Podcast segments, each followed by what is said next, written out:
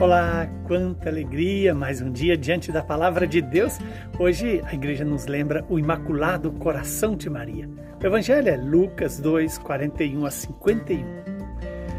Os pais de Jesus iam todos os anos a Jerusalém para a festa da Páscoa. Quando ele completou 12 anos, subiram para a festa como de costume. Passados os dias da Páscoa, começaram a viagem de volta, mas o menino Jesus ficou em Jerusalém sem que seus pais o soubessem.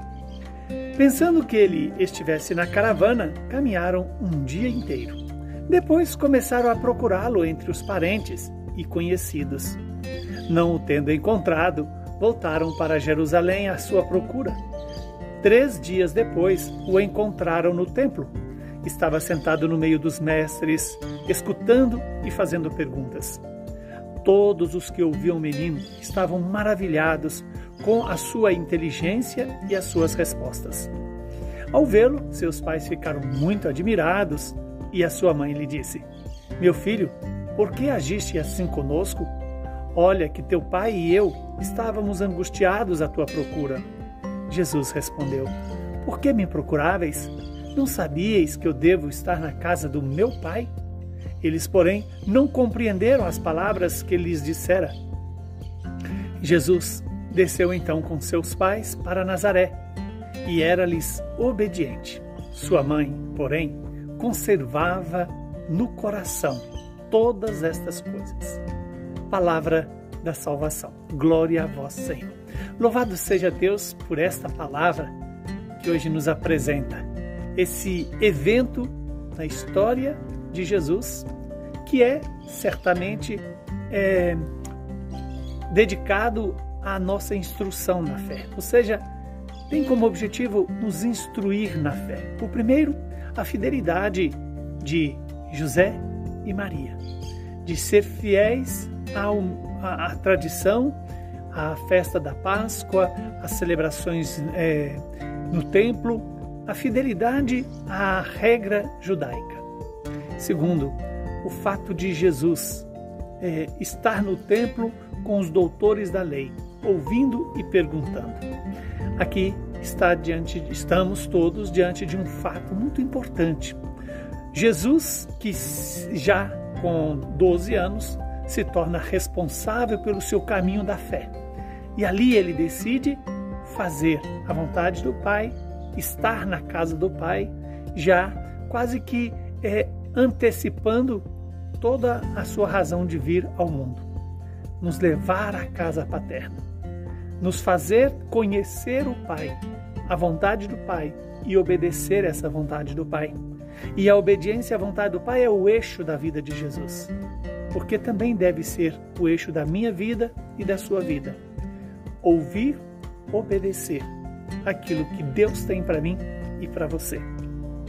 Temos também outro ensinamento que é a angústia e o sofrimento de Maria e José por três dias à procura de Jesus. A humanidade também é convidada a fazer essa experiência dessa busca do Senhor, que passa por três dias, que lembra exatamente da paixão, morte e ressurreição de Jesus. Nesse mistério está de volta a alegria para a humanidade. Maria, quando encontra Jesus no templo e que faz a pergunta para Jesus e recebe de Jesus a resposta: Não sabias que eu devo estar na casa do meu Pai?